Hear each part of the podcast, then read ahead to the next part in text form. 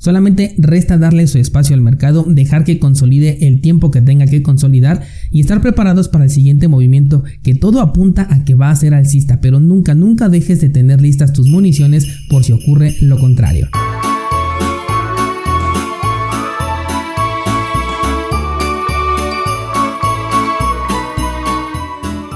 ¿Qué tal? Hoy es miércoles 9 de diciembre de 2020 y Bitcoin parece que nos quiere dar una señal de corrección.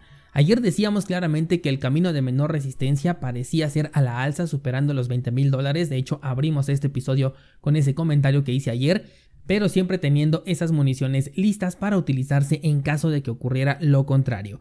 Bitcoin en este momento no tiene un soporte real sino hasta los 13.800 dólares, así que hay que tener bien vigilado el nivel de los 16.500 porque es el único nivel en donde podría llegar a tomar un descanso.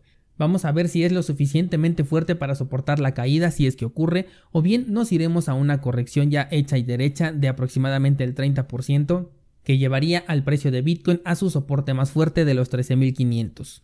Hace poco les compartí en Instagram que en el pasado movimiento alcista, que de hecho comenzó desde 2015, el precio de Bitcoin tuvo 7 correcciones, todas ellas alrededor del 30%. Hubo por ahí una que apenas fue como de un 17, pero la mayoría estaba entre el 25 y el 30% de corrección, por lo que cada vez que el precio tenía una corrección de este porcentaje parecía que el impulso alcista había terminado, pero como bien sabemos no ocurrió sino hasta diciembre de 2017, después de haber corregido en 7 ocasiones diferentes a lo largo de este tiempo por lo que no va a ser ninguna sorpresa que veamos esta clase de correcciones también a lo largo del presente movimiento alcista, que dicho sea de paso apenas comenzó en marzo de este año. En esta misma historia de Instagram te mostré que el precio de Bitcoin en un gráfico temporal de una semana desde 2015 hasta el máximo histórico anterior de 2017 siempre respetó la media móvil de 20 periodos. En un par de ocasiones la tocó, tuvo de hecho un falso rompimiento, pero estos dos años el precio se mantuvo siempre por encima de esta media móvil.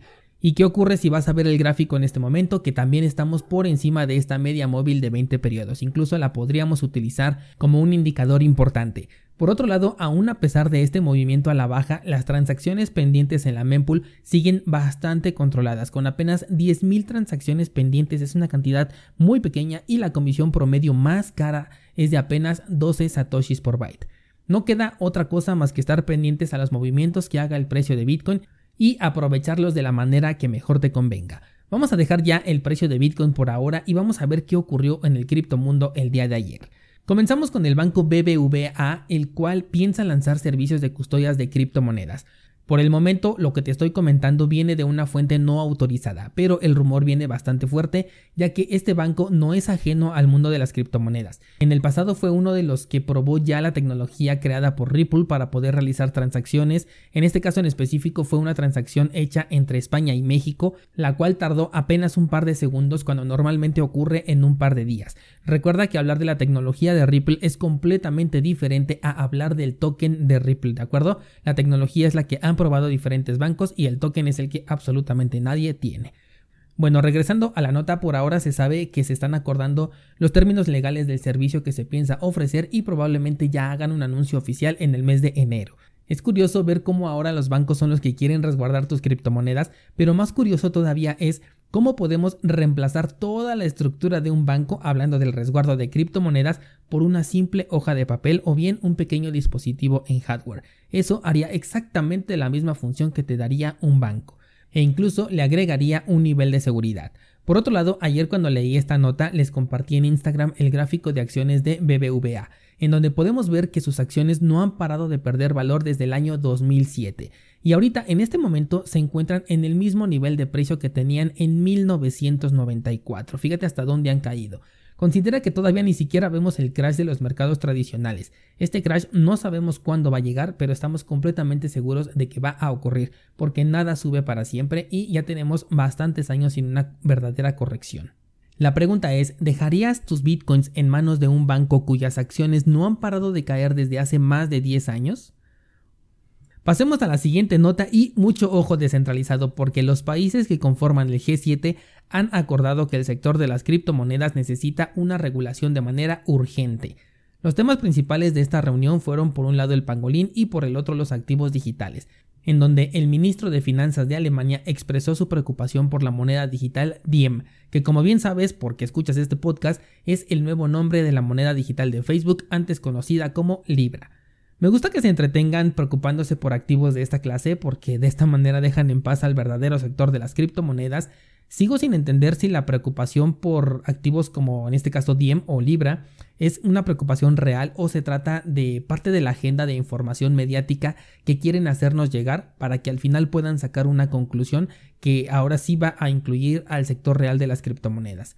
Bueno, pero el punto de la nota es que existe un rumor de que en las próximas semanas el secretario del Tesoro de Estados Unidos va a desvelar una nueva regulación al sector de las criptomonedas que va a estar enfocada a las carteras cripto.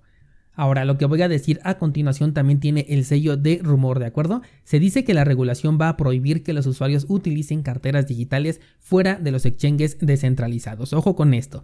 Espero que sea un rumor de muy mala calidad y no lo digo porque pueda realmente afectar al sector en el que estamos, sino porque seguramente ya dedujiste que su regulación no tiene ningún sentido ya que las carteras para activos digitales son completamente descentralizadas y anónimas. En muchos casos incluso podrían ser simples hojas de papel, por lo que no existe manera de poder regular ni mucho menos prohibir el uso de estas carteras. Ahora, recordemos que toda regulación que ellos puedan crear va a caer directamente sobre los servicios centralizados, y algo que sí que pueden hacer es únicamente permitir las transacciones entre exchanges, sin que puedas sacar tus criptomonedas de estos lugares que están regulados. Estoy hablando de una medida muy drástica pero considera que está dentro de las capacidades y el alcance de estos reguladores. Ahora, esto definitivamente le pegaría al sector de las criptomonedas, aunque de manera únicamente temporal, sobre todo a aquellos que apenas inician en este mundo y no están familiarizados con los servicios descentralizados.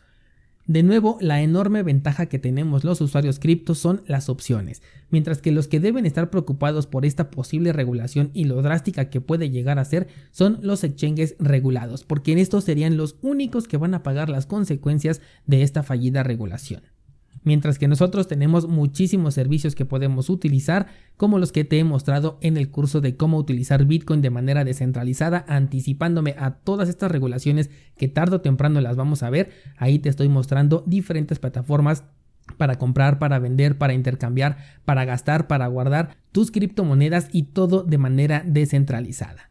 Lo encuentras en cursosbitcoin.com diagonal bitcoin. La siguiente noticia es sobre Cardano y es que la fundación que se encargó del desarrollo del proyecto en sus inicios ha dicho que en los próximos días tendremos noticias sobre Project Catalyst. De esto te he hablado en el análisis de Cardano en cursosbitcoin.com diagonal análisis, pero resumiendo se trata de un proyecto que busca financiar la investigación, experimentación y desarrollo dentro de la plataforma de Cardano. Bueno, pues la compañía dijo que uno de sus primeros desarrollos sería una plataforma descentralizada de préstamos. Así es, DeFi está por llegar a la red de Cardano. Esto es algo positivo. No me malentiendas, mi postura con respecto a los proyectos DeFi continúa siendo escéptica, aunque ya hay por ahí un par de desarrollos que les he mencionado en este podcast a los que sí les estoy dando un seguimiento puntual. Ahora, en cuanto a esta nueva plataforma de préstamos, aunque en lo personal no es un producto que me interese, reconozco que hay una demanda impresionante por esta clase de servicios, por lo que no me extraña de ninguna manera que busquen apalancarse de esta demanda y así comenzar los desarrollos dentro de la red de Cardano para popularizarlos. Si el protocolo se realiza realmente de manera descentralizada, podríamos estar ante un proyecto prometedor, pero si cometen los mismos errores que la gran mayoría de proyectos DeFi, entonces estamos hablando de uno más.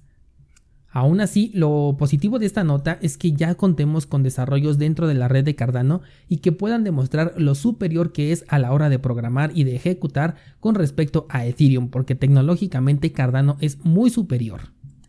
Esto puede motivar a otros desarrolladores a que esta sea su plataforma base para sus futuros lanzamientos o bien para proyectos que ya han sido lanzados pueden migrar a esta red como lo anunció por ejemplo Singularity Network unos meses atrás. Antes de irnos, ayer les compartí la encuesta en Instagram sobre los proyectos que les interesan para el análisis de diciembre. Debo decir que las respuestas esta vez estuvieron bastante variadas. En un rato más voy a publicar los proyectos finalistas de este mes para que me ayudes con tu voto y decidas cuál será el análisis del mes de diciembre que publicaremos la próxima semana y estos los publico en cursosbitcoin.com diagonal análisis. Te dejo el enlace en las notas del programa, no olvides participar y mañana seguimos platicando.